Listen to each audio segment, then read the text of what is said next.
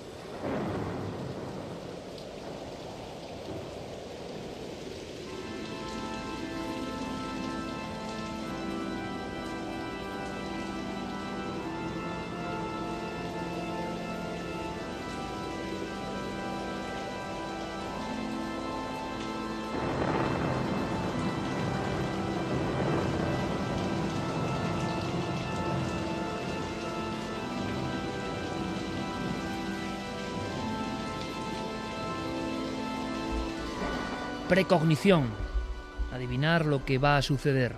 Es una cuestión que ha sobrecogido el alma de muchas generaciones, desde el principio del tiempo, desde el principio de la historia.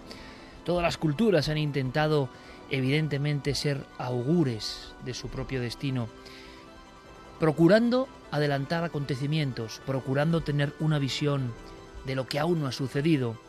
Cuando esa cuestión que parece legendaria y mítica la ponemos en el laboratorio, el resultado aunque no sea muy conocido, suele ser fascinante y sorprendente.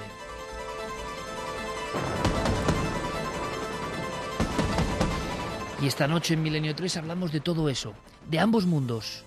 Desde hace muchos siglos tenemos conocimiento de personas que se adelantaron al futuro, con definición concreta de lo que iba a ocurrir. ¿Es un accidente? ¿Es una patología? ¿Es una facultad oculta del cerebro? Y si eso ocurre en el cerebro humano, todos tenemos esa capacidad. ¿Se nos duerme de alguna forma con el paso del tiempo? ¿Se puede entrenar? Hay personas que, sin ni siquiera ese entrenamiento, tienen esos destellos, destellos que a veces les salvan la vida. Hay todo tipo de historias. Una muy impresionante ocurría en el accidente más funesto ocurrido en territorio español, a nivel ferroviario, Torre del Bierzo, y de pronto alguien decía que uno de los maquinistas, que luego nunca pudo ser identificado y que algunos incluso achacaban su presencia al asunto de las fantasmagorías, alertó en un vagón donde había niños, donde había mujeres, Bájense inmediatamente, bájense porque este tren, este tren va a sufrir un colapso, un incendio, una auténtica muerte. Y después aquel hombre, como una sombra, desaparecía. Aproximadamente 40 minutos después, en mitad del Bierzo, se producía la catástrofe. Cientos de muertos. Un asunto ocultado en época franquista, un asunto que todavía no ha sido bien resuelto, pero en muchos de los informes aparecía ese personaje de origen desconocido que irrumpía con voz angustiada, como sabiendo algo que no iba a ocurrir, que era imposible y que luego realmente se producía. Tenía información privilegiada, era una persona que sabía que quizá había algún tipo de artefacto explosivo o simplemente era alguien que en un arrebato había conectado con la tragedia que esperaba una hora después. Nunca se supo, pero en España hemos tenido este tipo de sucesos.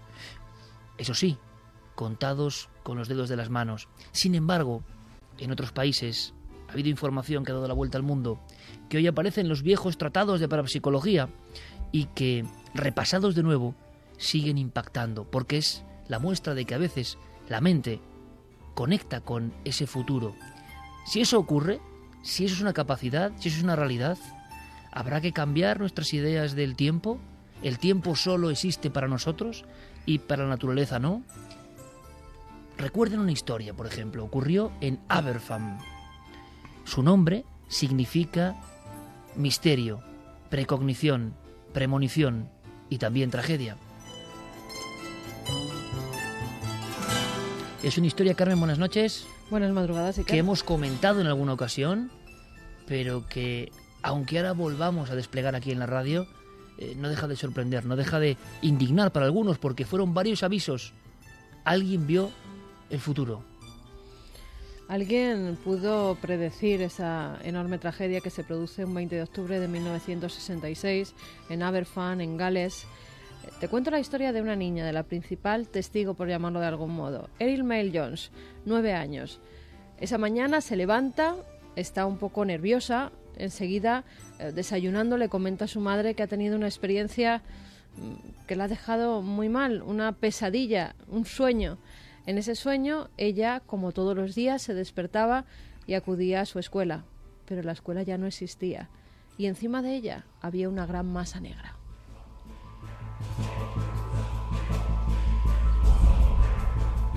Además, la madre de Eril se queda extrañada porque la niña empieza a hablar de la muerte.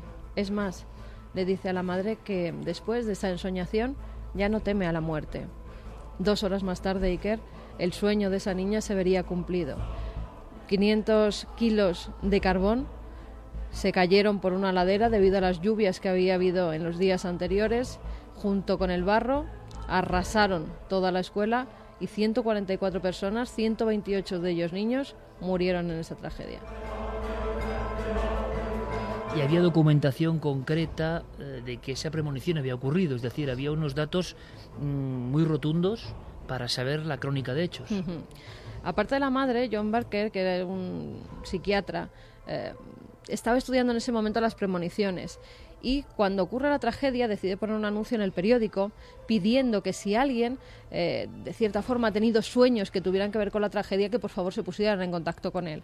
Así lo hacen muchas personas y se pueden comprobar 60 de los casos. Se pueden comprobar porque fueron contados por los principales testigos a familiares, amigos o incluso lo dejaron por escrito. En este caso, en el caso de Eril, quien lo narra es la madre, que fue quien la niña en primera persona le cuenta el sueño que había tenido. Pero había más gente, Iker. La señora De Pilmount también escribe a este científico y le dice que ella había soñado y que así se lo había hecho saber a sus familiares una escuela, un valle, un niño con flequillo.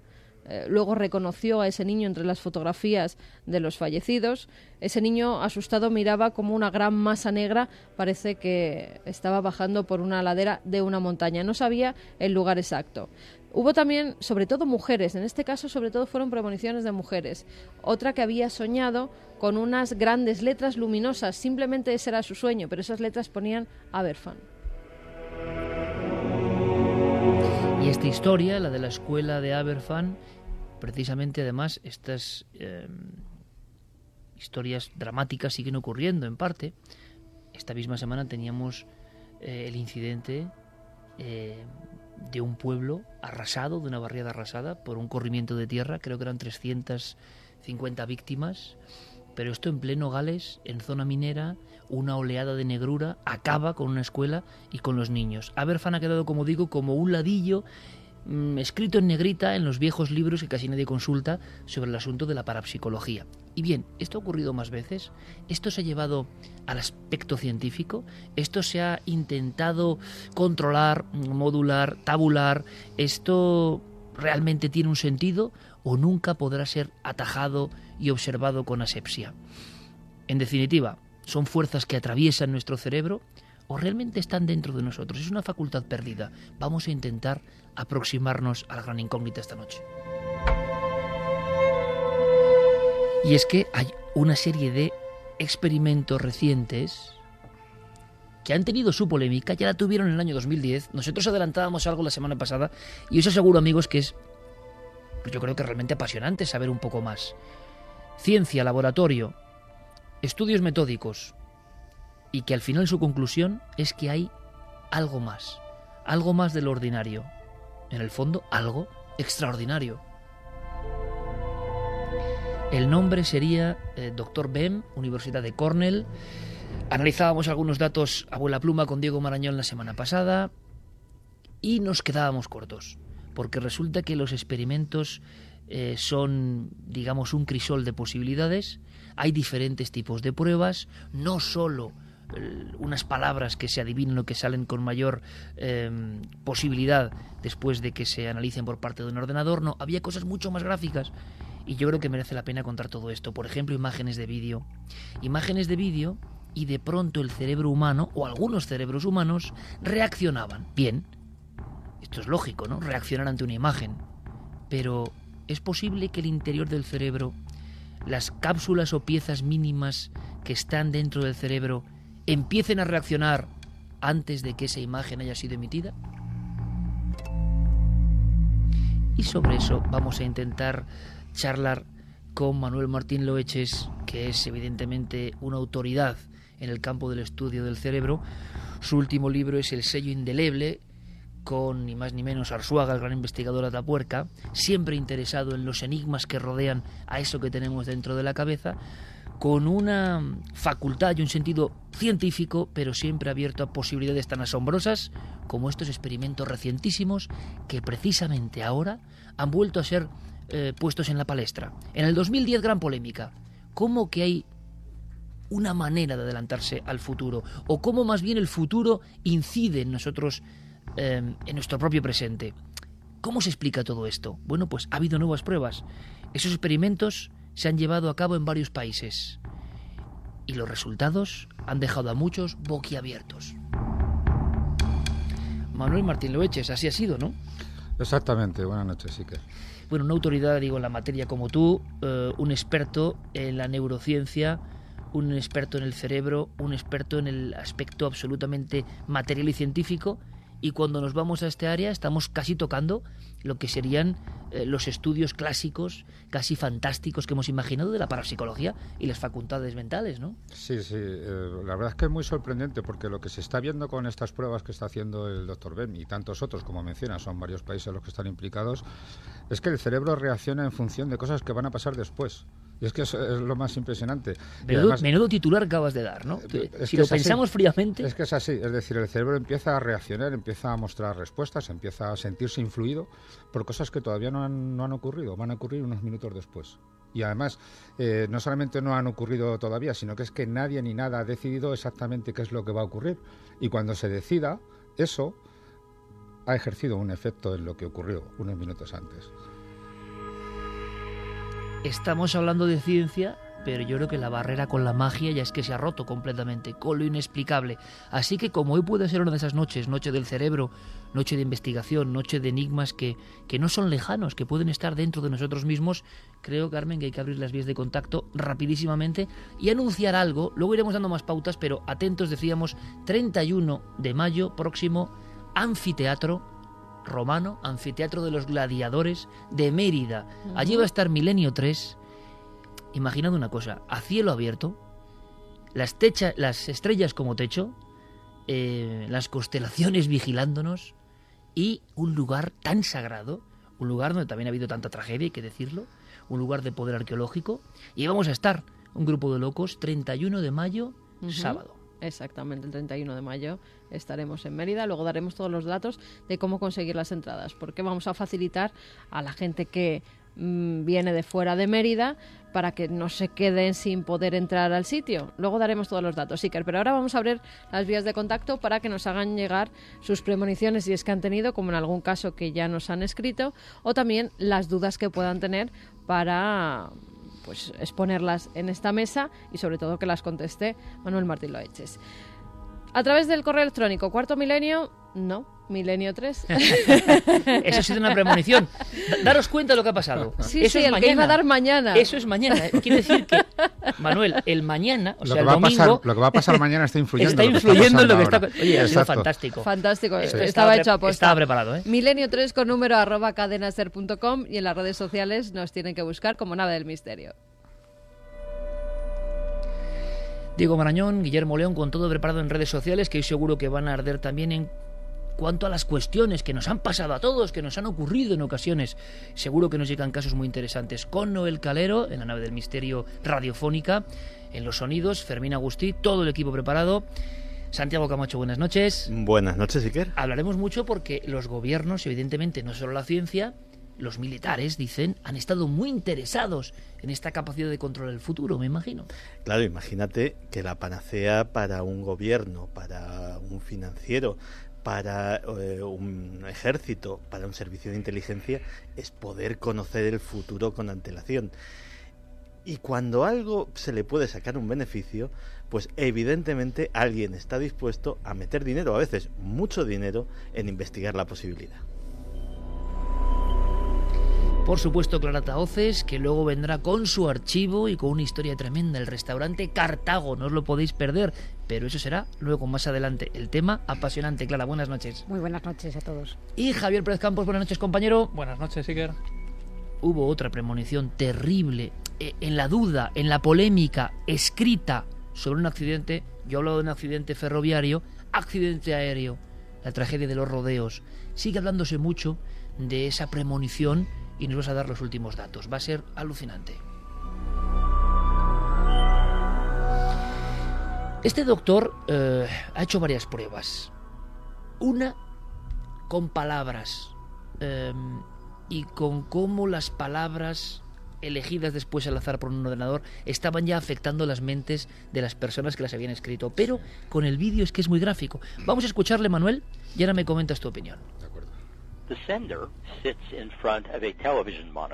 El emisor se sienta frente a un monitor de televisión. El ordenador tiene a su disposición unos 120 vídeos, cada uno de los cuales dura más o menos un minuto. El ordenador selecciona uno de ellos aleatoriamente y se le muestra al emisor que no tiene más que mirarlo atentamente, prestar atención. Se le pasa el vídeo cuatro veces durante la media hora que dura el experimento. Mientras tanto, el receptor debe describir todas las imágenes y pensamientos que pasan por su mente todo se graba. Al final de ese periodo el receptor se sienta y se le muestran cuatro vídeos. Uno de ellos es el original, el que el emisor ha visto antes, y los otros tres son vídeos que jamás se han visto. El receptor trata de gradar cada uno de estos vídeos de acuerdo a las imágenes que pasan por su mente. Entonces se le dice, bien, en una escala de 100, ¿cómo de similar es el vídeo que acabas de ver en relación a lo que pasó por tu cabeza en la media hora anterior? Hablamos de imágenes. Sí, sí, sí, sí.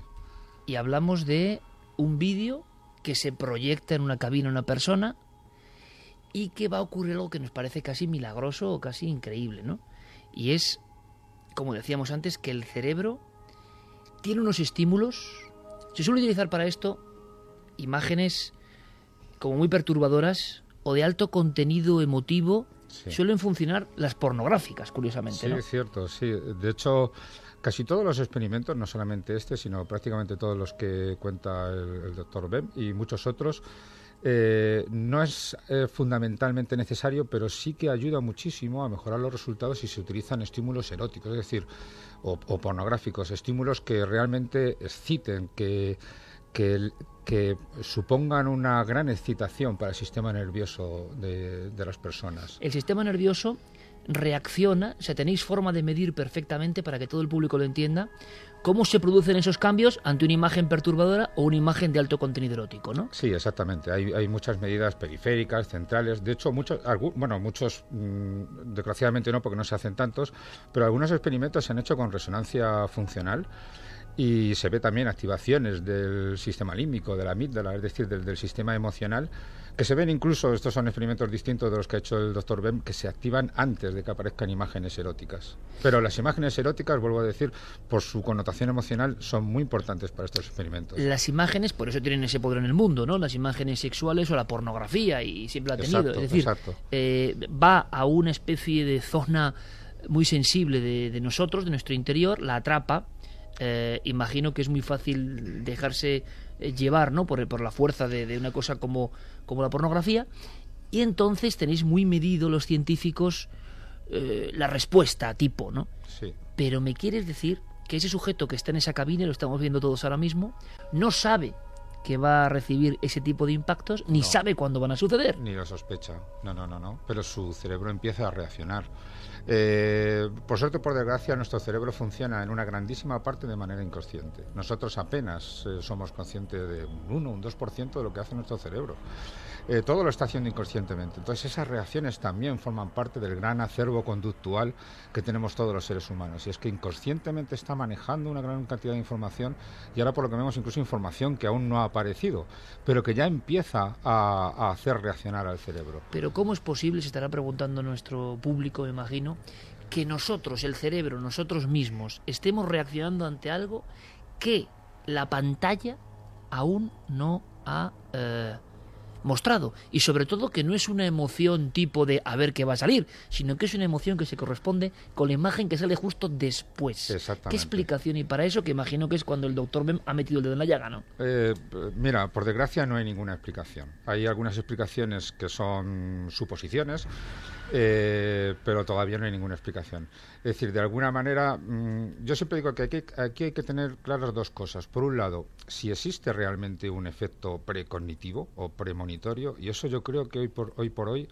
eh, cualquier persona interesada en el comportamiento humano, como es mi caso, tiene que aceptar o claudicar si uno es muy escéptico y admitir que eso existe. Ahora, el por qué es, por, a qué se deben estos efectos todavía no se sabe. Hay alguna, alguna explicación. Si te fijas, los estímulos eróticos son muy importantes, pero igualmente serían seguramente los del propio hijo o algún familiar cercano. Es decir, Violencia, por ejemplo, importantes. Manuel, violencia. seguramente sí. Es decir, son, si te fijas, estímulos que tienen que ver con la supervivencia. Es decir, aquí la teoría de, de Darwin parece aplicarse muy bien, curiosamente. Si los estímulos eróticos si son importantes es porque suponen de alguna manera la posibilidad de tener descendencia, vamos a decirlo así. Eh, si son familiares también es tu propia descendencia. Si hay violencia hay peligro para tu supervivencia. Es decir, todo ese tipo de cosas emocionantes, eh, en el sentido de que causan emoción fuerte, son muy importantes para el cerebro porque el cerebro es una máquina de supervivencia y reproducción.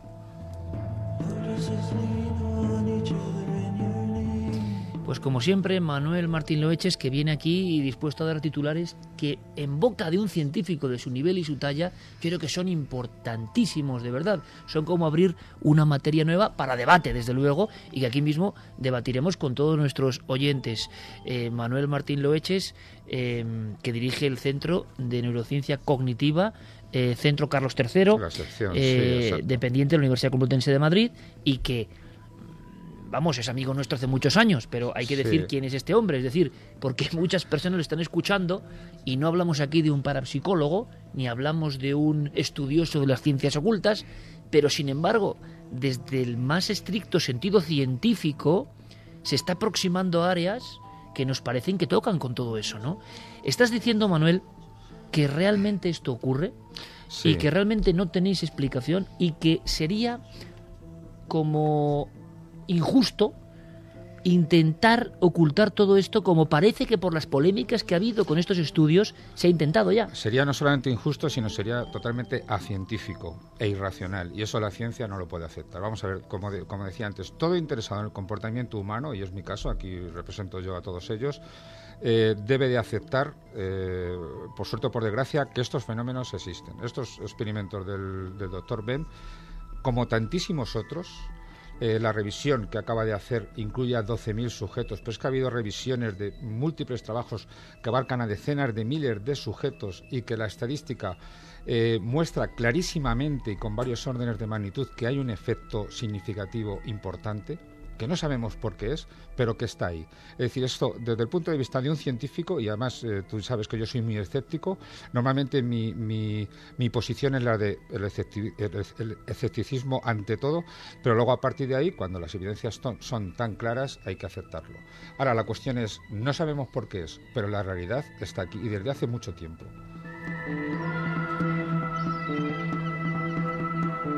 Seguro que están ya llegando casos, historias, sensaciones. Carmen me hace un gesto diciendo, caramba, esto es tremendo lo que está llegando. En Nave del Misterio, en las redes sociales, a través de ikerjiménez.com o navedelmisterio.com, Guillermo León y Diego coordinando todo para que este programa sea interactivo y lo sabemos, de amplia escucha en todo el mundo. Y fíjate, Manuel, a mí me interesa, y en Santiago, Clara, Javier, muy atentos todos, evidentemente, porque esto da para muchas cuestiones. Me gusta mucho que esta noche eh, iniciándose mayo del 2014, lancemos esto al aire con la potencia que hoy tiene Milenio 3 en todos los aspectos de la sociedad, desde lo más alejado de la ciencia a, hay que decirlo, lo más científico. Que se diga esto porque a veces parece que en el marasmo de la información esto pasa y, y no, y no cuaja. Y realmente estamos ante unos experimentos que sí me gustaría hacer un esfuerzo contigo, Manuel, Sí y que visualizásemos para todo el mundo un experimento tipo. Vamos a ver. Eh, y tú has hecho experimentos, pero vayamos a los del Dr. Bem y el vídeo para que lo entendamos todos perfectamente. Cuéntanos tú un experimento tipo que para ti sería asombroso y que ha ocurrido, con los vídeos, por ejemplo. Pues eh, varios de ellos, no con vídeos, pero fíjate, a mí hay uno que me... Bueno, son varios los que me dejan realmente asombrado. Pero, por ejemplo, eh, todo el mundo sabe que cuando uno ve una imagen que le gusta mucho, una fotografía, podemos hablar de estímulos eróticos, como Sí, sí. hablábamos antes, pues esta mujer desnuda me gusta más que esta otra, por ejemplo, ¿no? O, o, para ser más, más precisos, si yo veo una fotografía de una mujer que me gusta y la veo varias veces, todo el mundo sabe que acaba gustando menos, ¿no? Las cosas que se repiten mucho cansan. Bien, aquí en alguno de los experimentos del Dr. Bem lo que hace él es presentar dos fotografías altamente motivantes, pero el sujeto tiene que decir cuál de las dos le gustan más. Está ya estandarizado y se ha comprobado en miles de sujetos que las dos son igualmente, eh, se, valoran exactamente igual de bien las dos. Bien, pues lo que hace la gente decir, para mí este no me gusta tanto, me gusta más el otro.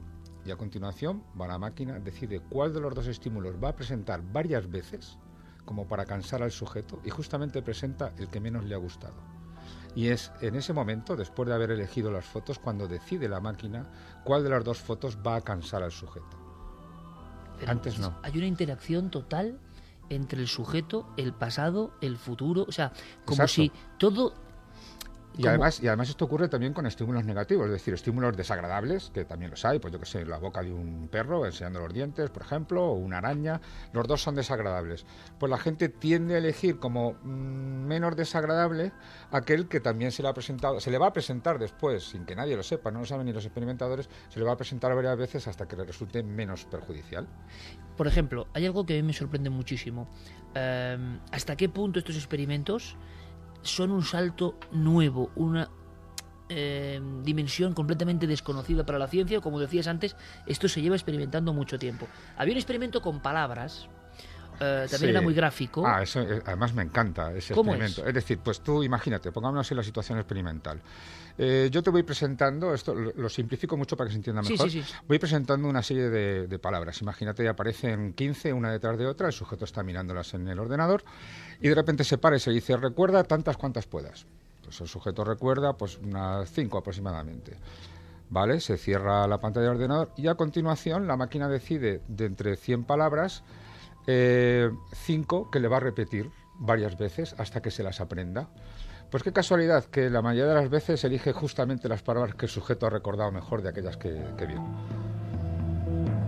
Es como si desde algún lugar, antes de ocurrir, esas palabras ya estuviesen en el cerebro del sujeto, Exacto. representándose. Pero ¿sabes qué? Que no estaban en ningún sitio. Es, es que, es que se elige absolutamente al azar, después de haber dado las respuestas el sujeto, se eligen cuáles son las palabras que se le va a decir, que se le van a enseñar a que recuerde. Vamos a ver, Manuel, estamos hablando casi entonces de facultad de precognición, o, o bueno, que sería lo mismo, el futuro visto antes. Sí, sí, sí. Entonces, si uno está viendo unas imágenes, y lo pongo también muy simple, y le meten un helado, una botella de agua, un micrófono, Sí. de repente una calavera sangrante terrorífica, y segundos antes, o llamemos milisegundos, no lo sé, de que esa calavera terrorífica haya pasado por el monitor, el cerebro ya está eh, activándose Sí. como si estuviese viendo ya esa calavera terrorífica. Sí, sí, pero además que nadie se extraña, es que, la- que el momento de aparición de la calavera e incluso la propia aparición de la calavera nadie lo sabía ni nadie lo ha decidido antes, lo ha decidido después de la reacción del sujeto. Entonces vamos a ver. eh, ¿Cómo se explica todo esto? Pues parece francamente inexplicable. Parece que nosotros, claro, todos los cerebros son capaces de adelantarse a una serie de imágenes o solo algunos. Eh, eh, para antes de empezar el debate, número de, de pruebas y resultado o porcentajes, Manuel. Ha habido mucha polémica, ha habido psicólogos que han dicho que esto era pura locura, ha habido un miedo tremendo, eh, se ha publicado que el futuro está influyendo ya en nuestra mente, en el presente. Eso abre unas posibilidades increíbles, pero como tú has dicho antes, son números y estadísticas estos experimentos que son para tener mm, muy en cuenta, que Claro. no son casualidad. Claro, además, a diferencia de esas anécdotas como la que habéis contado antes del País de Gales y demás, que son brutales, efectivamente, eh, pero mm, cualquier escéptico te dirá, vale, eso es anecdótico, porque puede haber ocurrido que varias veces haya tenido gente premoniciones supuestas que luego no haya ocurrido nada, pero aquellas que pasan, que trascienden, son aquellas en las que coincide. O sea, Vale. pura casualidad. digamos, o siempre se puede de- defender que sea así. Pero en este caso no, esto son condiciones experimentales de laboratorio puras y duras siguiendo los estándares que cualquier científico aceptaría. ¿Por qué no se acepta? Porque esto es aceptable. Yo lo digo como científico que llevo muchos años en ciencia y que ya digo que mi, postura es siempre muy escéptica. ¿Por qué no se acepta? Porque eh, el problema número uno es explicar por qué ocurre.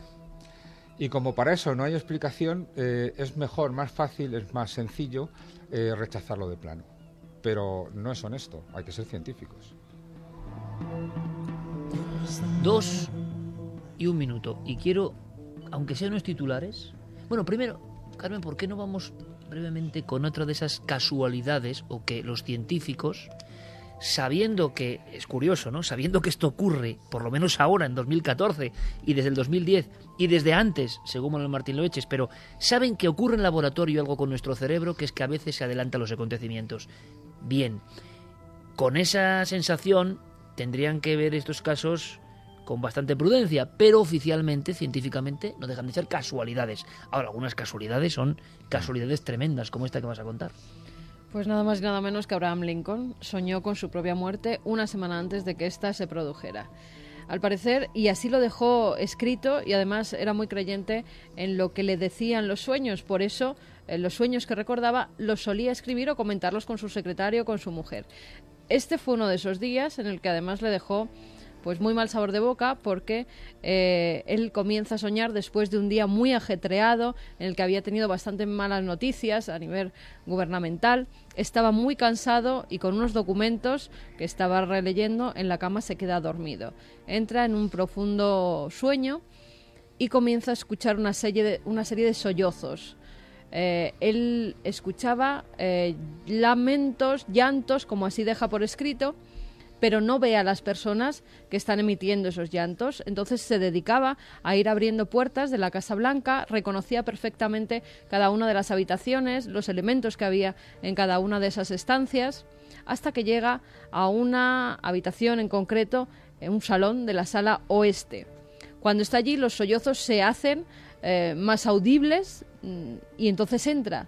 Entra y ve un cadáver en la cama. Está tapado, el rostro no lo puede ver ve que hay una serie de soldados que están a ambos lados de ese camastro y en la habitación a esas personas que emitían los sollozos, que estaban llorando.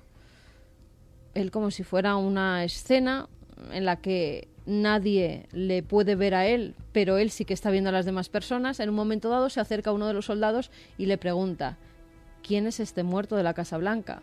Y entonces el soldado le contesta, es el presidente de los Estados Unidos, le han asesinado. Lincoln asegura que en ese momento los sollozos se hacen todavía más fuertes, parece que la tensión entre las personas que hay allí es todavía más aguda y se despierta, se despierta además entre sudores, muy fatigado y cuenta esta ensoñación. Justamente una semana después, el 14 de abril de 1865, Abraham Lincoln es asesinado. Es muy impactante lo que decía Manuel Solamente una cosa, Iker. En su funeral, cuando el cadáver es llevado a la Casa Blanca, le ponen en una sala, en un camastro y los soldados alrededor, tal y como había visto en su sueño. Decía que es muy impresionante lo que decía Manuel mm, del aspecto de la supervivencia. Claro, nosotros vemos solo con nuestras capas de filtros cerebrales de hombres y mujeres del 2014, pues la sexualidad o la pornografía. No estamos yendo a la raíz, como decía Manuel, que yo creo que es también muy intrigante, ¿no? Que en el fondo es la supervivencia de nuestro linaje. Eh, lo mismo con la violencia, el peligro para los nuestros. En fin, que hay unos códigos muy profundos, ya casi olvidados, que están ahí en juego. Eh, escuchemos de nuevo al doctor Bem hablando de el tipo de experimentos que ha hecho, experimentos revolucionarios. Luego sabremos también con Manuel algo de, de eso, de la reacción, ¿no? De qué pasará. ¿Se seguirán haciendo? Em, ¿Llegarán a alguna conclusión todavía más espectacular? Todos los experimentos de este artículo son de ese estilo. Tomamos varios efectos básicos, de sentido común, y que sabemos que funcionan, y les damos la vuelta. Básicamente medimos primero la respuesta y luego efectuamos la práctica.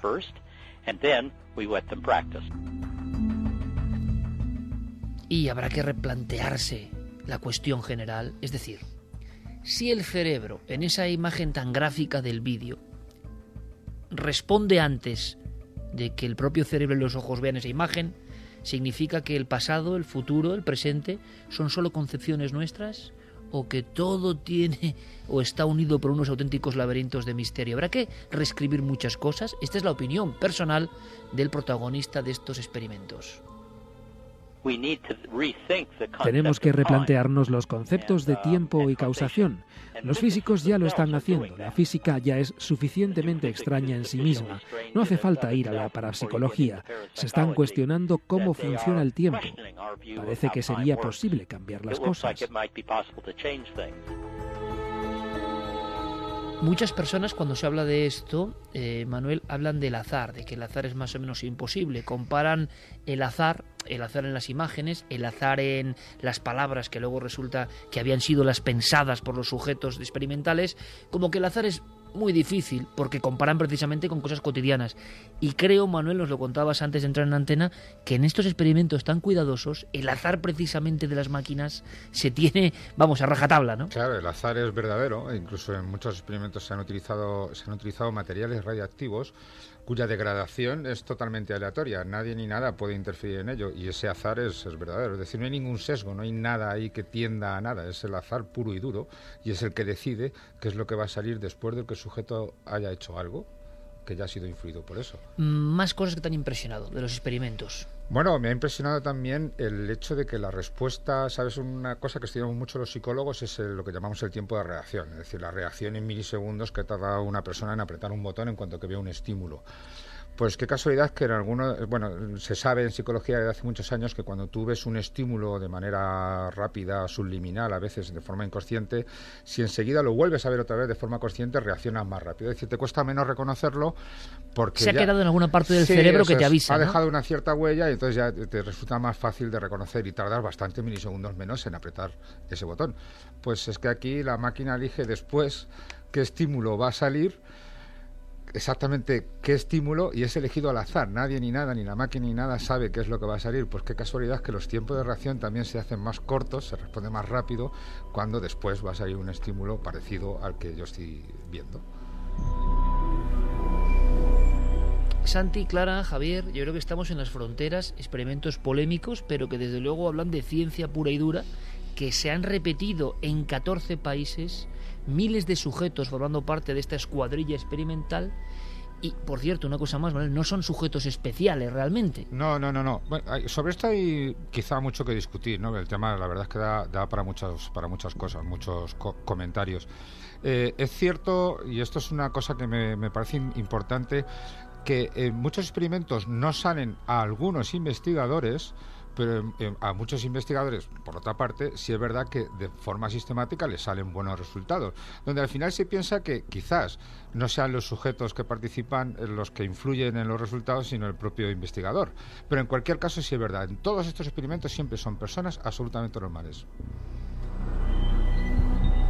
Con lo cual, compañeros, se abre la esperanza a que dentro de la normalidad dentro de cualquiera de nosotros estas facultades que siempre hemos creído propias de elegidos, ¿no? Y resulta que en nuestro cerebro hay reacciones reales para pensar que nos adelantamos a los acontecimientos.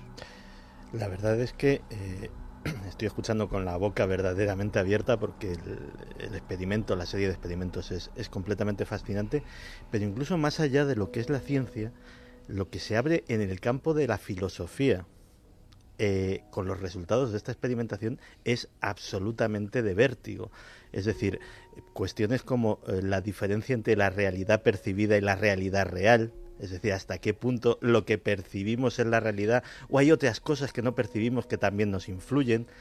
cosas como el libre albedrío, porque si el futuro puede ser percibido, exactamente dónde queda el libre albedrío de los seres humanos. Es decir, se abre una cantidad de, eh, de, un abanico tan impresionante de cuestiones, no solo científicas, sino incluso, como he dicho, filosóficas, que, eh, que es, es, de vértigo. O quizás seamos nosotros los que inconscientemente estamos afectando a ese futuro o a esos resultados que nos ofrece el ordenador. Pero lo sorprendente aquí también es que esos, esas personas, los sujetos que se sometían a este experimento, lo hacían en soledad, intentando mantenerse alejados de cualquier otro estímulo que pudiera descentrarlos de ese experimento y en el fondo si nos fijamos, los viejos elegidos, los oráculos, la gente que se retiraba a las cuevas, por ejemplo, a hacer esos métodos de incubación, a encerrarse para intentar contactar con los dioses y acercarse también a ese futuro. Quizá ellos, sin saber lo que hoy estamos haciendo en los laboratorios, estaban mucho más cerca de esa verdad que nosotros ahora con toda la ciencia y con todos estos experimentos a nuestro alcance. ¿Qué opina nuestro público en este momento de la noche? ¿Qué nos está diciendo? está siendo también sorprendido por este aldabonazo de datos científicos, que desde luego a los científicos honestos tienen que emocionar estos datos. Son nuevos campos del conocimiento. A los científicos más retrógrados, que los hay, como periodistas retrógrados los hay, y médicos y panaderos, todo lo hay, pues también sentirá uno un poco como que se resquebrajan sus conceptos más o menos dogmáticos, ¿no? Porque esto era impensable. Esto lo creían precisamente, lo han creído siempre, los sabios o los más fantásticos, ¿no? Pero parece que en laboratorio ocurre. No solo en laboratorio, parece que nuestros oyentes, muchos de ellos también han vivido esa serie de predicciones, precogniciones. Gonzalo Sáenz de Villaverde dice un compañero mío de trabajo soñó con que su hermano tuvo un accidente de coche y que fallecía. Y justo al día siguiente tuvo ese accidente de coche y falleció. Jayoba Valverde, hola, tengo 32 años. Bueno, pues tenía unos 8 y en aquella época no existían los móviles como ahora. Yo iba con mi padre al monte y llegando a la presa de Arcocha, mi barrio, pues llegando a esa presa mi padre se da la vuelta y me dice, Jagoba, nos vamos, que a tu hermano le ha pasado algo. El caso es que llegando a casa nos dice un vecino, oye, es que tu hijo Rubén se lo acaban de llevar a la ambulancia. Tibio y peroné, roto, jugando al fútbol. Una vecina mía tenía la facultad de predecir ciertas cosas mediante el sueño, hasta el punto de asustarse cuando en el sueño se producía una muerte. Nos lo contaba José Manuel Fernández. Juan Carlos Quiñones, mi hermano, posee esa virtud. Cuando mi padre fue a llamarlo para decirle que la abuela había fallecido, ya lo sabía. Estaba vestido y al entrar en la habitación tan solo dijo que sabía lo que pasaba. Por cierto, tuvo una experiencia post-mortem y desde ese momento tiene ese don. Buenas noches, hace seis años tuve un sueño premonitorio justo un día antes de que ocurriese. Soñé que en el edificio de al lado de donde vivía había una gran explosión que dejaba la fachada de uno de los pisos de este edificio destrozada. Se lo comenté a mi compañera de piso porque me desperté con un malestar enorme. Justo al día siguiente me desperté sobresaltada escuchando sirenas de ambulancia o bomberos. Me fui a trabajar y al volver mi compañera de piso me miró pálida, me preguntó que si había visto las noticias y al contestarle que no, me llevó a verlo. Ahí estaba mi sueño, el mismo boquete en la fachada del mismo edificio. Una mujer que ante el inminente desahucio que le iban a hacer hizo explotar una bombona de butano. Nos lo contaba Ángeles. Vamos a seguir salpimentando la noche con mensajes porque hay una cosa que está clarísima y todos lo tenemos, eh, vamos, diáfano, ¿no? Cuando en noches como esta eh, hurgamos un poco en el inconsciente colectivo, que diría Jung, ese inconsciente ahora hipercomunicado con nosotros en tiempo real, actúa, ¿no? Y salen historias que estaban ocultas, estaban escondidas y que tienen un nexo, quizá, no lo sabemos, pero quizá con lo que a miles de kilómetros de aquí se está experimentando y personas de vanguardia, de ciencia de vanguardia como Manuel Martín Joeches, pues también no son ajenos a, ese mundo, ¿no? Se está tocando, pero es un mundo todavía mm, aparte del pueblo llano. Pero el pueblo llano, en sus acontecimientos, en sus sueños, por ejemplo, tienen estos acontecimientos. Parece clara que los sueños son el laboratorio de la noche de muchos, ¿no? Sí. Y, ocurren muchas de las precogniciones, en vez de ser en vivo, eh, ser menos conscientes, ocurren en ese territorio. Efectivamente, ya, ya te has vuelto a adelantar a lo que tenía yo escrito. Claro, claro porque esa es una de las cosas que me interesa mucho preguntarle eh, a Manuel Martín Loeches. ¿no? Eh, has comentado que eh, nuestro cerebro, la, gran mayoría de las cosas que pasan por él son casi del todo inconscientes. La información consciente es mínima. ¿no? ¿Podría ser esa quizá una explicación de, de por qué hay muchas de estas vivencias de lo, relacionado con los sueños premonitorios, precognitivos, eh, se producen durante el sueño, quizá cuando todavía es más inconsciente y más libre el, el cerebro. Buena la mente. pregunta. Ahí, fíjate, ahí tengo una, una, espero yo que sea una buena respuesta. Hay, eh, hay algunas teorías de- de- desde hace años. De hecho, un psicólogo muy conocido, que era Hans eh, Jürgen eh, Eysenck, eh, mm, respetadísimo y conocidísimo de todos los psicólogos, se murió hace yo creo que apenas 10 años, y es el inventor de las teorías de la personalidad que se han estado utilizando hasta ahora mismo. Eh, dedicó un volumen de una de sus obras a la parapsicología, a la percepción extrasensorial y demás. Y de hecho una de sus teorías, una de sus propuestas en base a experimentos de otros autores y experiencias suyas, eh, llegó a proponer que eh, estos fenómenos de precognición se facilitan sobre todo cuando el cerebro está relajado. Es decir, parece que, como decíamos antes, cualquier persona puede tener estas experiencias. En laboratorio todos los sujetos son normales, de la calle, digámoslo así, eh, pero hay situaciones que favorecen estas, estas experiencias. Y una de ellas es estar relajado. De hecho, este psicólogo Eisen eh, llegó a proponer que, y parece, parece que se comprobó experimentalmente, es decir, que ya incluso hasta podemos hacer ciencia predictiva respecto a esto, que aquellos que tenían la personalidad extravertida, es decir, que eran extravertidos, porque ellos, según su teoría, y bueno, se podría más o menos aceptar, su cerebro está más relajado de forma espontánea, de forma natural, es decir, estaría más receptivo según él, los extravertidos serían más propensos a tener estos fenómenos precognitivos, extravertidos con cerebro un poco más inhibido o menos activado, que sería parecido a lo que tú me cuentas, es decir, a situaciones de sueño, de sueño, a situaciones de estar dormido. Y efectivamente, efectivamente, con esa predicción, y eso también nos pone un poco en la pista de qué es lo que puede estar haciendo que ocurra para que mm, sucedan estos fenómenos, es que un cerebro esté menos activo para que sea más receptor, esté más receptivo a estos fenómenos que van a ocurrir un poco después. Manuel decía Bem, el protagonista de estos experimentos, que los qué interesante es esto, ¿eh? Podéis intervenir, por supuesto, en cualquier instante, como todos los oyentes, a través de las redes sociales y de milenio3 con número arroba cadenaser.com. Que los estados alterados de conciencia, y yo creo que hay un amplio abanico de estados alterados de conciencia, parece que eh, motivaban ¿no? esa especie de estado del cerebro, yo no sé si más próximo a lo primitivo o más próximo a lo puro, no sé cómo decirlo, pero quizá no afectado por el ruido cotidiano del día a día en el cual nuestro cerebro yo no sé a cuántas cosas está sometido y parece que, que estar en un estado desapegado de todo eso eh, produce una conexión más inmediata con el misterio. ¿no?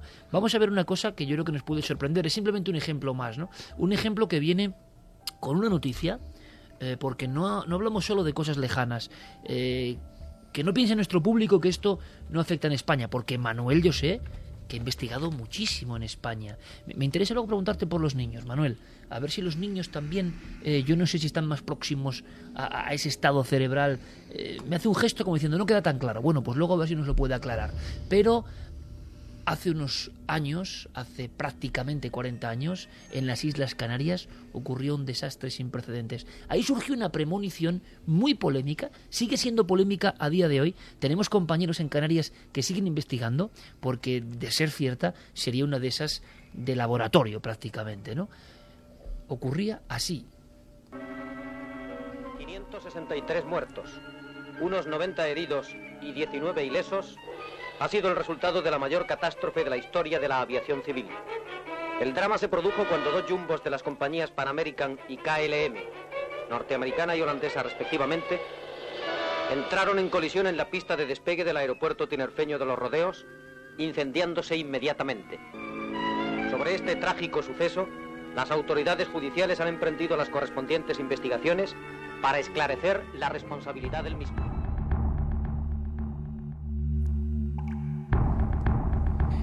Y es que precisamente muchas de estas, eh, de estas visiones, como en flashes de cosas que están por ocurrir, tienen que ver con grandes tragedias. Y esto es lo que ocurrió en el año 77, 27 de marzo del 77 es cuando se produce esta gran tragedia aérea española, este accidente en el aeropuerto de los Rodeos en Tenerife que deja una estela final de 583 muertos. Lo sorprendente es que justo una semana antes, y a miles de kilómetros de allí, concretamente en la Universidad de Duke, en Carolina del Norte, hay un profesor que decide hacer un experimento con sus alumnos. El experimento consiste en que todos los alumnos escribirán una frase, una frase que debería ser el titular que acabaría publicando unos días después el periódico local, el News and Observer, concretamente la fecha del 29 de marzo del 77. Todos hacen el mismo ejercicio, escriben una frase en el papel como un titular, todas las frases, todos los papeles se guardan cada uno en un sobre lacrado que va finalmente a parar al cajón del director de la universidad, Terry Sanford. Allí se guardan esos sobres y la sorpresa llega cuando una semana después de ese experimento, el 29 de marzo del 77, se abren los sobres. La mayoría de ellos, el 99% de, de esos sobres, no tienen absolutamente nada que ver con lo que publicaría ese periódico en portada ese día. Sin embargo, hay un titular que llama mucho la atención el 27 de marzo se había producido en España ese accidente en el aeropuerto de los Rodeos. Pues bien, la noticia llegaría dos días después. Hay un estudiante francés, Lee Friet, que había escrito como titular que llevaría el periódico ese día una frase que se correspondía con la realidad en gran parte. Lo que él había escrito una semana antes es 531 muertos en la colisión de 2747, la gran catástrofe en la historia de la aviación. 50 víctimas más o menos eh, arriba abajo, pero la gran catástrofe eh, aérea de la historia ocurrida precisamente, por desgracia, ¿no? En los rodeos. Y esta historia, de hecho, llegó a España en la Gaceta del Norte el 1 de abril del 77. Publicaban en portada un francés con una semana de anticipación adelantó la catástrofe aérea de Tenerife. Precisamente eh, nuestro compañero José Gregorio González estuvo indagando durante años y sigue haciéndolo a día de hoy en esta historia para saber qué había de cierto y qué no. Llegó a cartearse y a escribirse con los principales protagonistas, eh, como por ejemplo Paul Vick, el que fue director de Relaciones Públicas de la universidad en aquella época. Y lo que él aseguraba es que durante esa semana no hubo absolutamente ninguna manipulación en el despacho del director. Porque es lo que se llegó a pensar y a publicar también, ¿no? Que era tan imposible haber acertado ese dos aviones, dos modelos concretos, un choque, casi el mismo número de víctimas, se pensó en algún tipo de trucaje, ¿no? de ilusionismo, digamos. Claro, es que la precisión era tal que era imposible pensar en una casualidad o en que se había realmente anticipado al futuro. ¿no?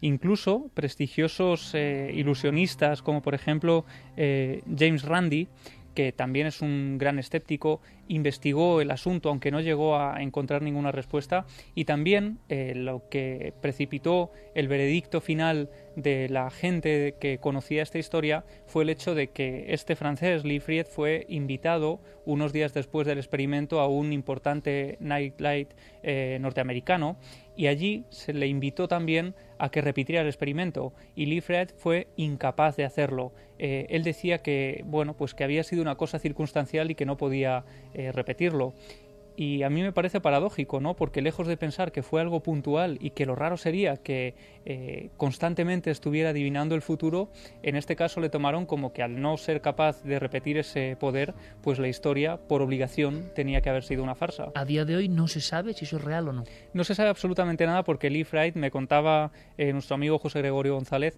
que habían intentado localizarlo. Él, cuando termina la universidad, se marcha, no deja ninguna forma de contacto y lo último que se sabe es de su participación participación en ese programa de televisión. Hablábamos del cerebro de los niños, Manuel. Simplemente para saber si son más, se ha comentado, ¿no? Pueden ser más proclives a este tipo de... De los muchos estudios que se han hecho, incluyendo niños y adultos, mm, la estadística al final acaba demostrando que realmente no hay una gran diferencia. No hay una gran diferencia. No, no, no la hay. Eh, quizás eh, es una intuición que todos tenemos, igual que también que, yo creo que mucha gente piensa así, que las mujeres también son más intuitivas o más precognitivas. Tampoco, la estadística acaba demostrando que tampoco. Es decir, no hay diferencias entre niños y adultos y entre mujeres y varones. Pues es otro buen titular porque significa que este lo que sea está repartido por igual en nuestra especie, ¿no? La precognición existe, por tanto, Manuel, ¿se podría decir así? Pues eh, tengo que admitir que sí. Eh, no es que me duela, la, verdad, porque, pero sí que, digámoslo así, me, deja un poco eh, traspuesto porque mm, me da la sensación, o me deja con la sensación de que es que hay mucho ahí que mm, no le hemos metido mano y que tenemos que hacerlo. Tenemos la obligación, los, que, los psicólogos, los neurocientíficos, de intentar eh, explicar estas cosas que parece ser que están ocurriendo. Haz un poco tú de experimentador en este caso, adelantándote al futuro. Eh, ¿Cuál va a ser la reacción? Si ya hubo reacciones muy agresivas en el 2010, ¿cuál va a ser la reacción? Para que todo el público nos entienda, esto surge en el 2010, eh, nuestro cerebro o el de X eh, sujetos experimentales se ha adelantado al futuro, ha adivinado cosas que están por pasar de forma tan gráfica como decíamos, adivina y reacciona como si estuviese viendo una imagen que todavía no ha visto y que luego va a ver. Esto es una campaña brutal en 2010. ¿Qué va a pasar ahora cuando lo que se ha hecho es mm, poner a prueba todavía muchas más veces importantísimo por diferentes sujetos experimentadores y controladores, ¿no? Sí, se, se han replicado los datos de BEM del 2010, del 2011. Y bueno, también es verdad que han salido experimentos donde no ha salido el resultado, pero es, tal la abrumadora mayoría de resultados que han sido positivos que mm, desde el punto de vista estadístico, porque aquí hay mucha tecnología o ingeniería estadística, ¿no? Y de, hecho la, la, estadística que aplica BEM es súper sofisticada, eh, se necesitarían por lo menos cuatro veces más estudios con resultados negativos, es decir, que no salga nada. Para, igualar. es para igualar y determinar estadísticamente, es decir, desde el punto de vista científico, que no hay ningún efecto. Se necesitarían cuatro veces más datos de los que ya se tienen. Son yo no sé si nuestro público lo está calibrando, pero auténticos bombazos, ¿eh? Y le agradezco una vez más, como tantas veces a Manuel, la claridad, la sencillez en mundos que evidentemente luego para exponerlos en el ámbito científico son mucho más farragosos, ¿no? Pero que todos entendamos la esencia. Y me habías preguntado, ¿qué ocurrirá? Mm, pues me lo temo, porque vivo en este mundo, mm, o sea, en el mundo científico. Creo que no va a pasar nada, desgraciadamente, durante mucho tiempo. Se necesitará, o yo creo que, se, haría falta, que alguna de las grandes figuras em, de la ciencia, de la neurociencia cognitiva, eh, ¿Qué significa grandes figuras? Eh, ¿Que tengan una versión, digamos, mediática o que, tengan grandes publicaciones? Sí, todo eso junto. Es, decir, es que la ciencia un a veces... Pope de, un pope de, Un pope de la ciencia. digamos, la ciencia no es tan aséptica. También hay estrellas de la ciencia, por tanto. Sí, absolutamente. Y, por desgracia, es decir, hay escuelas, hay seguidores, hay fanáticos, hay ciegos, hay personas que tienen una teoría y se quieren morir ya con ella y no quieren aceptar ninguna otra evidencia en contra. Son seres humanos los científicos. Entonces, lo que va a ocurrir es que o se dedica a alguien, una de las grandes figuras, uno de los grandes popes, eh, que digamos eh, no le dé ningún problema perder un posible prestigio, porque ya lo tiene ganado. Eso ocurrió con Eisen, el que he mencionado antes, pero hace falta una figura actual, con toda la tecnología que tenemos ahora de estudiar el cerebro, que no lo tuvo Eisen, eh, y con toda la estadística y todos, toda la disponibilidad de sujetos que tenemos ahora que tire del carro y acabe em, consiguiendo algún resultado. Ha habido una gran figura que se ha dedicado que se está dedicando a ello, de hecho, que es, que es eh, Stephen Koslin, eh, que es muy conocido en psicología también, pero por desgracia este es de los que obtienen resultados negativos que es lo que yo mencionaba antes. Curiosamente hay investigadores que de forma prácticamente sistemática siempre obtienen muy buenos resultados y otros que no. Lo que me quieres decir ya que es brutal es que, se ha dicho mucho en aspectos incluso de la propia investigación parapsicológica. Vayamos ya al terreno eh, que no tiene nada de científico, solo experimental, psicofonías, cuestiones de ese tipo. Siempre se ha dicho que el experimentador influía en el experimento. Quizá en el laboratorio lo que piense interiormente el investigador está potenciando o restando fuerza a la experiencia? Eso se ha dicho así explícitamente y lo ha dicho mucha gente. Es posible, es posible. Yo, hombre, yo espero que no, porque mm, a mí me gustaría tener la posibilidad de estudiar gente sin que yo les influya. Apasionante, Santiago. Hablábamos antes, evidentemente también era falta de dinero, que es otro de los problemas del mundo actual, ¿no? Porque con una buena inversión aquí, es decir, si hay mm, compañías que no les da miedo y no temen, lo ha dicho Manuel Martín Loveches, pero como si fuera un titular a, cincel, ¿no? Una figura de la ciencia tiene que salir para que otros muchos no tengan miedo. Porque si no eres figura de la ciencia, por muy científico que seas, te la estás jugando, diciendo que esto es válido. Es más sencillo, desde luego, quedarse sin decir nada y desde luego no hacer lo que está haciendo aquí Manuel Martín esta noche diciendo esto ocurre.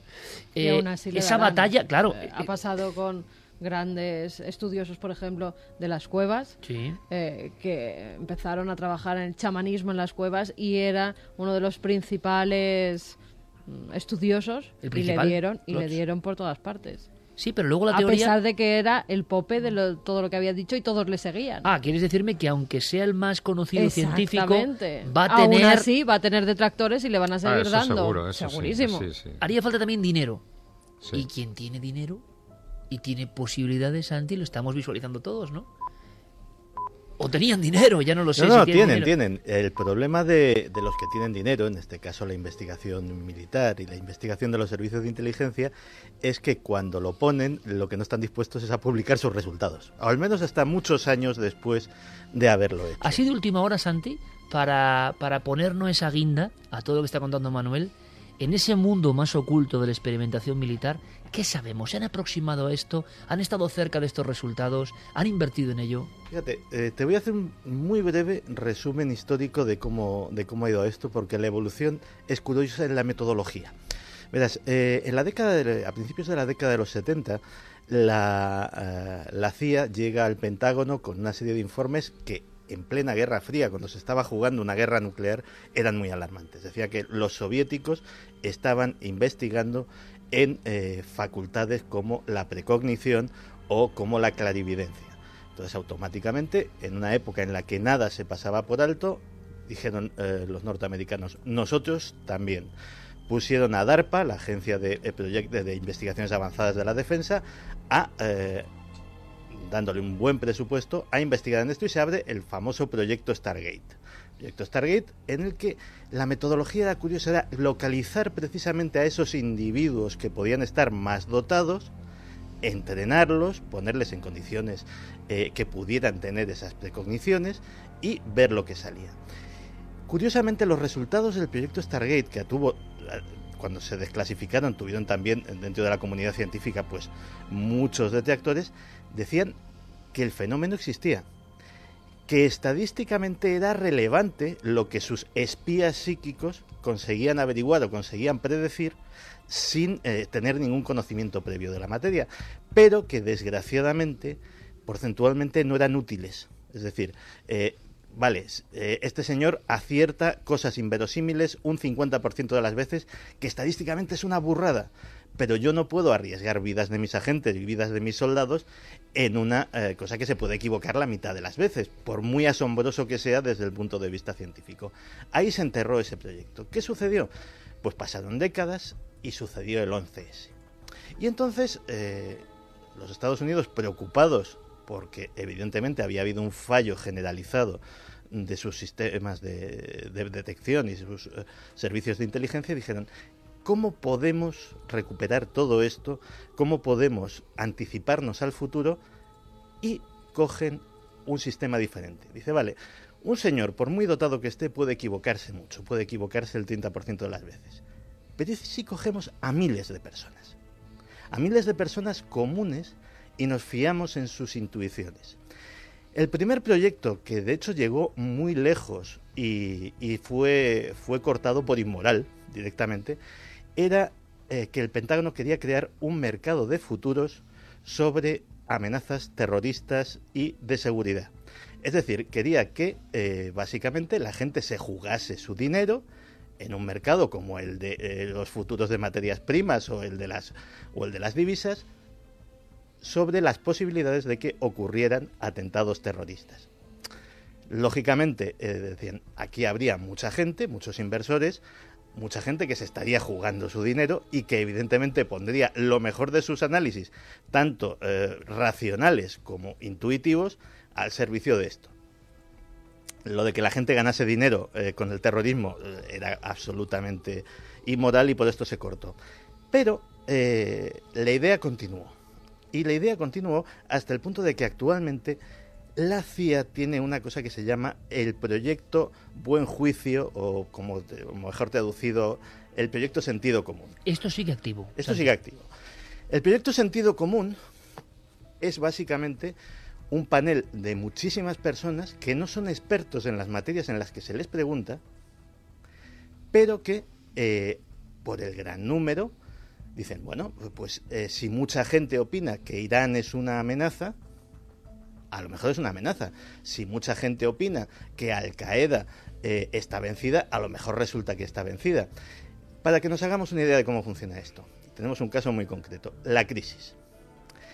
¿Cuántas veces eh, antes del 2007 hemos eh, dicho muchos en conversaciones, esto no puede acabar bien? Muchísimos. Muchísimos. Veíamos los excesos públicos y privados, veíamos una opulencia exagerada y el sentido común, el sentido común de todos, previno la crisis, aunque fuera en conversaciones de bar, la previno mucho, con mucha más eficacia que los mayores economistas. Me hablas de una profecía o precognición común mm, en base a, ese sentido, al común. Claro. Y de hecho, eh, esto se lo empezó a tomar también muy en serio el otro gran servicio de inteligencia que tan de moda está, la NSA. Muy poca gente sabe que la NSA tiene su propia DARPA, su propia agencia de proyectos avanzados que se llama IARPA, eh, que en vez de defensa, la I quiere decir inteligencia. Pues bien, la IARPA eh, tiene un proyecto en el cual utiliza su enorme cantidad de eh, datos, todos esos datos que, según Snowden, pues eh, nos van robando de nuestras redes sociales, de nuestras cuentas bancarias, etc. Que, regalamos nosotros mismos, vamos. Efectivamente, más las llamadas telefónicas, más multitud de cosas, ¿para qué? Para crear una especie de inconsciente colectivo digital y detectar patrones de grandes sucesos.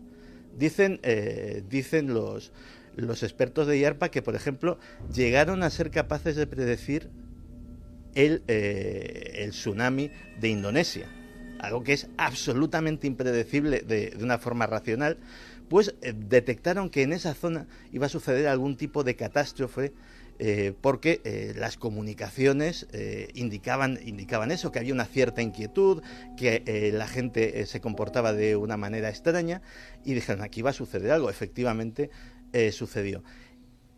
Lo que más parece ser que está sorprendiendo a estos expertos de la NSA es precisamente que pueden llegar a predecir cosas que racionalmente no se pueden predecir. Es decir, mm, puedes predecir algo como la crisis, porque efectivamente ahí puede ir el sentido común, puede ir la racionalidad. No puedes predecir un terremoto o un volcán porque no hay elementos racionales y sin embargo en ese, eh, en ese análisis del Big Data, en ese análisis de las comunicaciones de millones y millones y millones de personas, de repente surge un patrón que hace que eso sea predecible. Lo curioso es que mientras Santiago Camacho, ya en la esquina del estudio 1 de la cadena SER, de donde emitimos desde hace tanto tiempo, mientras lo decía Santi, mientras eh, argumentaba este viaje breve por el mundo de la defensa, la inteligencia, asentía, Manuel Martín Loeches asentía. Así que luego le voy a preguntar, si él me lo permite, sobre España sobre si alguna vez él ha sentido interés por parte de autoridades, defensa, inteligencia. Ahora, ahora me lo cuentas. Pero vamos con una de esas postales, una más que además es tan gráfica porque da la impresión de que la premonición, la precognición en ocasiones de acontecimiento suele tener que ver con, lo decía antes Manuel, la supervivencia, lo trágico. Parece que lo trágico, más, es curioso también esto, ¿no? Parece que lo trágico, más que lo que tiene que ver con la felicidad, se impregna de una forma más especial en nuestro cerebro. Ahora también lo contestamos, porque esta historia de un personaje muy popular eh, es como paradigmática de adivinar algo que viene a suceder y que viene a truncar una vida y te aparta en el instante concreto antes de que sufras las consecuencias. Es el caso de Elizabeth Taylor. Elizabeth Taylor, eh, al parecer, tenía a veces premoniciones, sobre todo cuando se trataba de sus maridos, que tuvo muchos, y cuando se trataba de aviones. Ella hacía muchos viajes por su trabajo y por lo conocida que era esta actriz. Pero los dos que se quedaron eh, más en su memoria fueron uno, el que hizo con eh, Michael Wilding, eh, él tenía 39 años, ella era todavía muy joven, tenía 19 años. Tenían que ir hasta Roma, donde tenían una recepción muy importante. Están subidos en el avión y ella empieza a sentirse muy mal e incluso tiene una pequeña ensoñación de que ese avión en el que están se va a estrellar.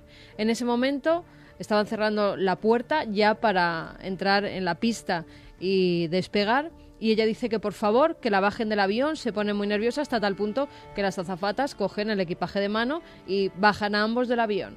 Horas después se enteran que ese avión que iba a Roma se estrelló.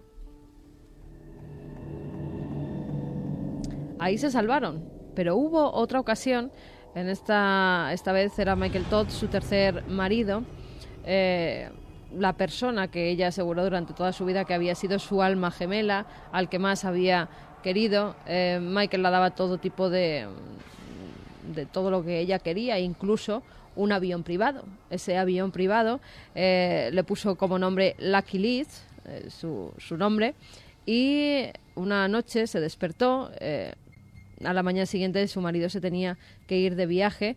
la línea que iba a hacer era Tulsa a Nueva York ella se despierta por la noche y le dice que por favor que no se vaya de viaje a la mañana siguiente porque va a tener un accidente, ha soñado que se va a estrellar y le prohíbe terminantemente que coja ese vuelo. El marido le dice que bueno, que no se ponga así, que esté tranquila, que hará otros asuntos que tiene que resolver en su ciudad y que no hará ese viaje. La miente.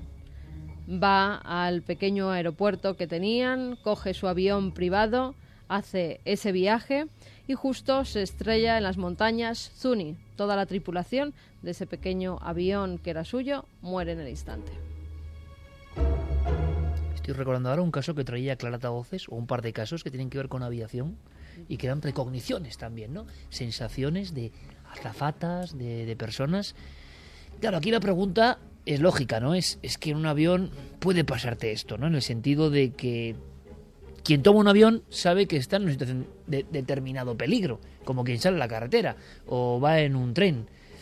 Podemos pensar que no, pero, pero ahí quizá juegan también otras fuerzas, ¿no? Sí, hay personas que cogen aviones continuamente y hay una vez que piensan que ese avión se va a estrellar, no suben y se estrella. Yo creo que eso, sinceramente, habrá ocurrido más veces. Estoy seguro que Liz Taylor habría pensado más veces que se iba a estrellar y no ocurrió. Te quiero decir. Bueno, ya que ocurra en dos ocasiones y que una ya se baje y ocurra, ya tiene. A quien no nos ha pasado, ¿no? El tener ese miedo cuando vas a hacer un viaje largo en avión, por ejemplo, y decir, es que yo este vuelo prefiero no cogerlo y cambiar las fechas, por ejemplo. ¿Eso os ha pasado alguna vez? A mí me ha pasado. A mí me ha pasado y he renunciado a un viaje por esa sensación, mm. fíjate. Yo no, Además, yo, he llegado a cambiar un viaje. ¿Te has llegado a cambiar? No, no, no. Ah, yo sí. Era una sensación además compartida, ¿eh? Pero y luego ocurrió algo porque esa es la cuestión.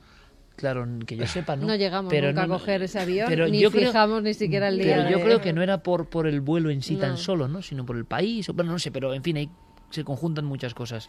Eh, Manuel, lo único que es importante, hablábamos de inteligencia, lo decía Santi. Em, tú que eres una figura importante y que te codeas con científicos y que yo creo que en España no se hace mucho trabajo de este tipo. Seguro que no, nada. Em, ¿Has notado alguna vez interés ¿O se puede contar por parte de autoridades militares, defensa, servicios de inteligencia? No, hombre, sí que hay interés, eh, eh, se aproximan a la neurociencia cognitiva, a las neurociencias en general, hay que hay mucho presente y mucho futuro en esta rama de la ciencia, pero nada que ver con la, con la precognición o la telecinesis o cosas que, como están demostrándose, eh, parecen existir. Es un poco lo que decía Santiago antes. Quizá los porcentajes de influencia eh, son suficientes para que la ciencia mm, tome cartas en el asunto, pero quizá todavía no se ha encontrado la forma de rentabilizar eso para el ejército o para la economía. ¿no? Si hubiese algún chip, digamos, que diese la fórmula para, digamos, avanzar en algo de armamento, ahí está, tendríamos clarísimo un montón de estudios. Claro, es, es, como todo. Quizás, y vamos, yo siempre soy optimista en ese sentido, se acabará sacando eh, mm, la ventaja o la información suficiente de este tipo de, fenómenos como para que sean útiles, pero de momento aún no hemos dado con ello. Bueno, que se siga investigando, de momento será lo que llaman ciencia básica, esa es la idea, y luego acabará siendo ciencia aplicada, pero de momento necesitamos unos años de ciencia básica para intentar entender estos fenómenos y qué es lo que lo hacen más, los hacen más factibles.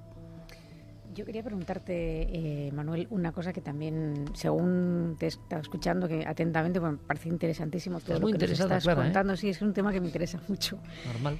Eh, el tema, por ejemplo, de, la, de las pruebas que se le hicieron a, Miguel Cargaño ah. con imágenes que se le iban proyectando. La P300, ¿no? La famosa P300, sí. Que claro, si reaccionas teóricamente en, esos experimentos, se puede reaccionar con antelación a la imagen que vas a ver. Claro, cierto.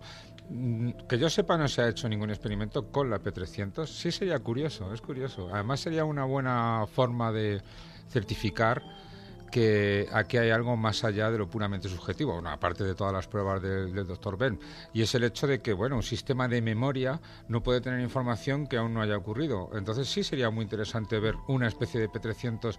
De hecho, oye, me acabas de dar una idea para un buen experimento. Pues Porque eh, sería ver si hay una P300 más alta, de, mayor amplitud. Oye, aquí se hace el experimento, pero luego se cuenta en milenio 3, es el pacto. Hombre, por supuesto. y muchas gracias por, por, la propuesta, o sea que muy bien, sí, sí, sí. Sería muy interesante. Y también otra cosa que me intriga, el proyecto Conciencia Global, que parece que de alguna manera las personas, esto que, hemos estado comentando, ¿no? que, que de repente eh, detectaban patrones en determinados lugares. Que era parecido a lo que contaba Santi, de alguna forma, clara, buscada por los militares, ¿no?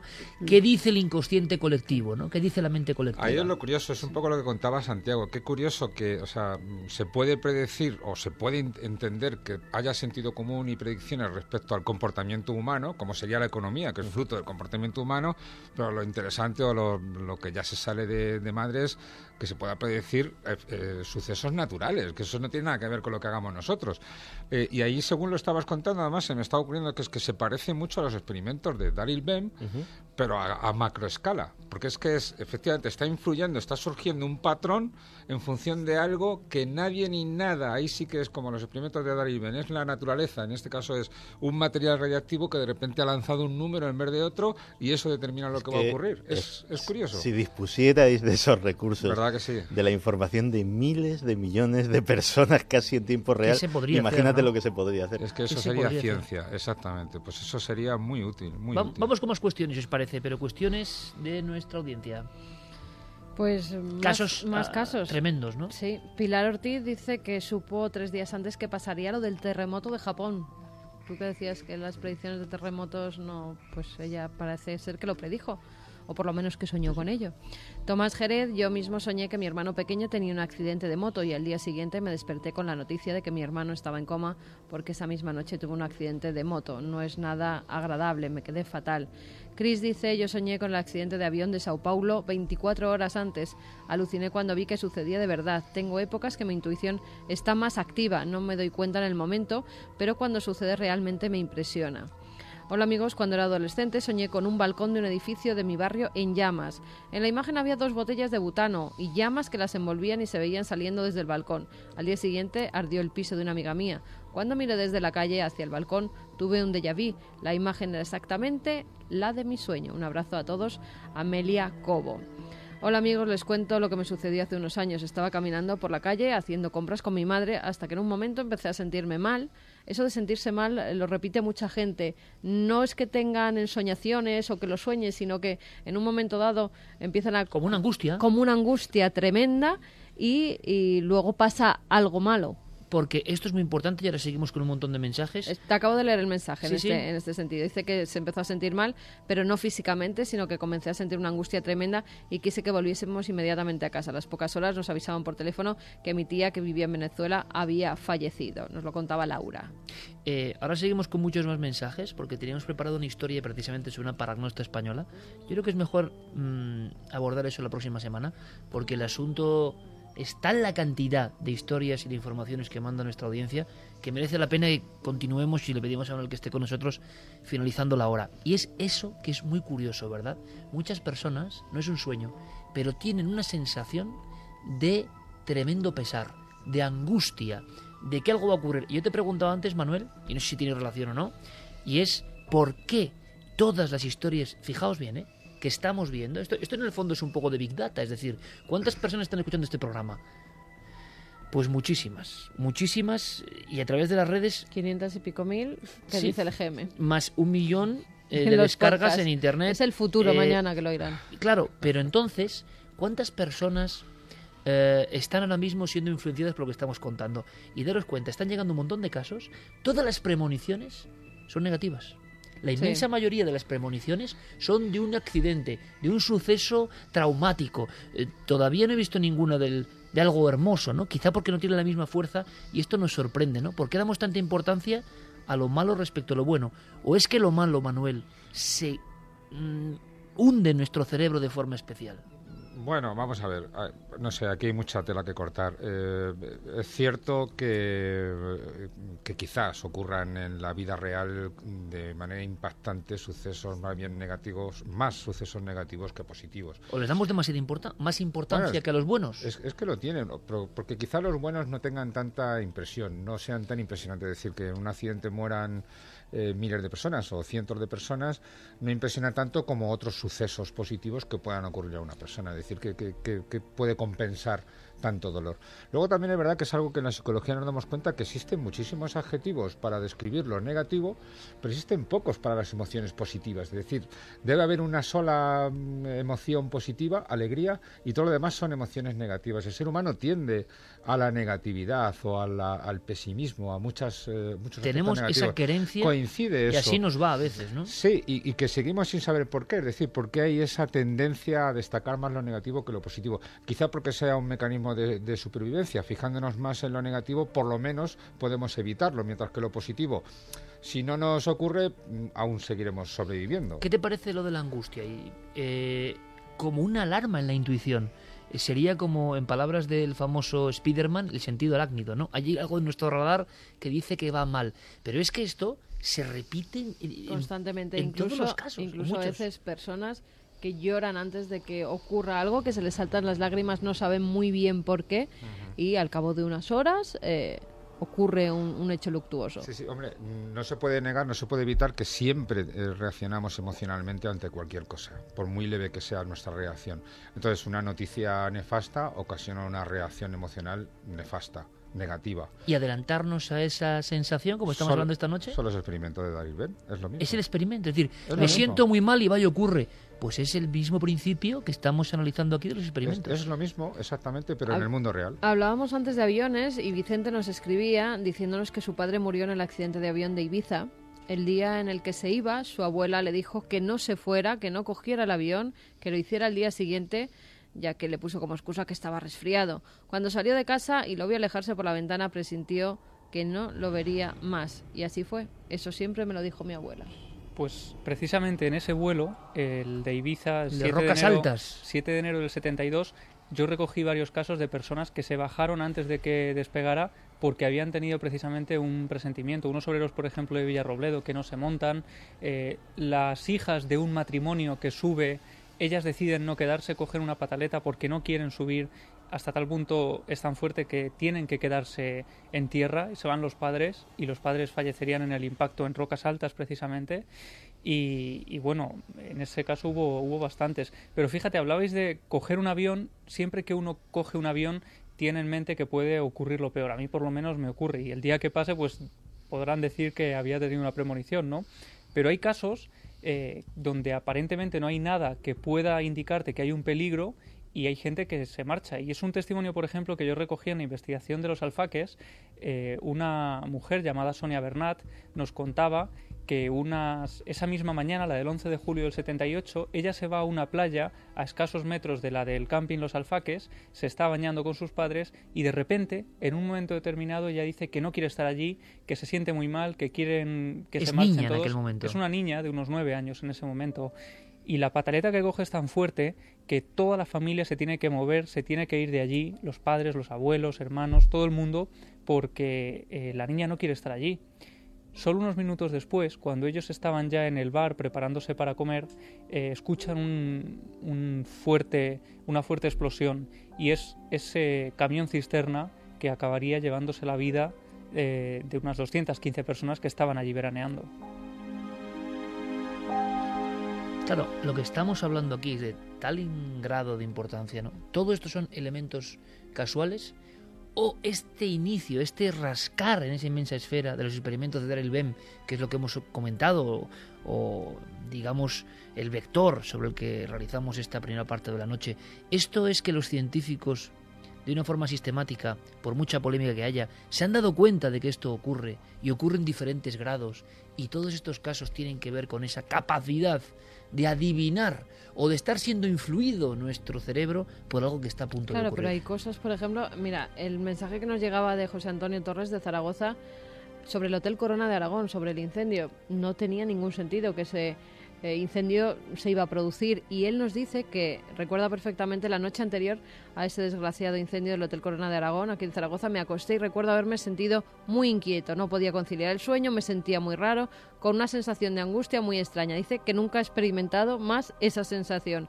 Cuando se despertó al día siguiente, la radio daba la funesta noticia del trágico incendio. ¿Coincidencia o premonición? Hay, hay un libro fascinante que se lo recomiendo a, todo el que pueda tener acceso a él que se llama El regalo del miedo de Gavin de Becker. Gavin de Becker fue asesor de seguridad en la Casa Blanca y escribió este libro porque básicamente su tesis es el siguiente. Decía, mira, eh, el 90% de las víctimas de delitos violentos, cuando hablas con ellas, cuando la policía las interroga, antes de que percibiesen en su entorno cualquier sensación que les alarmase, víctimas de violación, de robos, de tiroteos, etcétera, etcétera, sintieron una inexplicable sensación de miedo, a veces cercana al terror.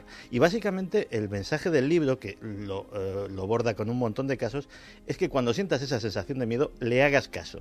Le hagas caso porque algo dentro de ti ha percibido una amenaza que conscientemente tú todavía no has procesado y que esa amenaza probablemente sea real y que ese miedo, antes de que percibas nada a tu alrededor, puede salvarte la vida. Wow, vaya lo que acaba de contar Santiago y que yo creo que, Manuel, esto que será la, la parte más primitiva del cerebro, que todavía conecta con fuerzas, yo no sé si ya me olvidadas, la parte más animal de nosotros mismos todavía tiene ese sentido arácnido.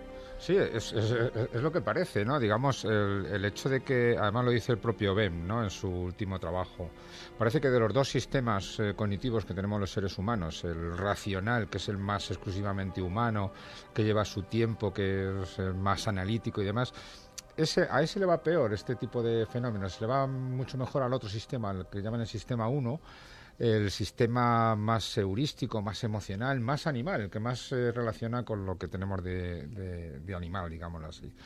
Entonces sí, parece que ahí hay algo, ¿no? Alguna relación con la supervivencia, con, con, la reproducción. Fíjate esa frase, escuchando ahora a, Santiago, de fíjate de tu instinto, ¿no?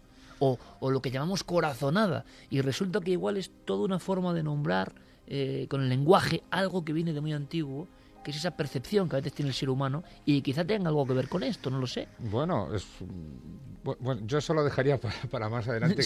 Quiero decir, en el sentido de primero indaguemos o, lleguemos al fondo de esta cuestión y luego empecemos a ver la evolución, ¿no? Porque eh, sacando la naturaleza de estos fenómenos, a qué reaccionan mejor, cómo, cómo mejoran o cómo empeoran, eh, en qué personas sí, en qué personas mejor, en qué personas peor, acabaremos dando con su naturaleza y acabaremos dando entonces con su evolución. Pero de luego es un tema mm, absolutamente intrigante. Eh, Manuel, ojalá, porque desde luego que un científico de tu talla se meta en esto. Ha ocurrido, por ejemplo, en casos como el doctor Gaona, con enorme éxito se ha metido en el asunto como científico de las experiencias cercanas a la muerte. Yo que tuve el privilegio de presentar el libro del doctor Gaona ante un auditorio, pues, donde había científicos, no científicos, lo interesante, ¿no? Tocando algo que abre el cenáculo habitualmente cerrado de la ciencia y el público estaba entusiasmado porque que sea un científico y no un humilde periodista, como en mi caso, nuestro caso, es muy diferente.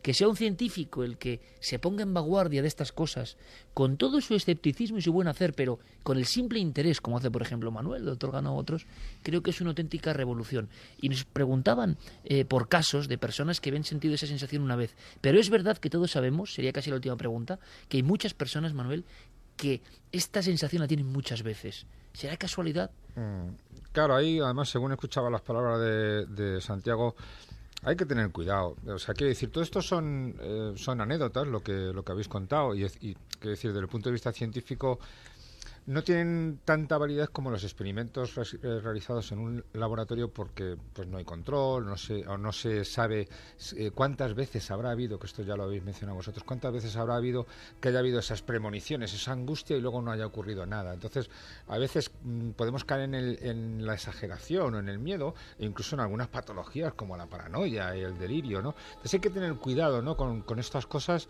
Eh, y, y, bueno, y porque quizás no siempre ocurran, y de hecho es lo que, lo que comprobarlo.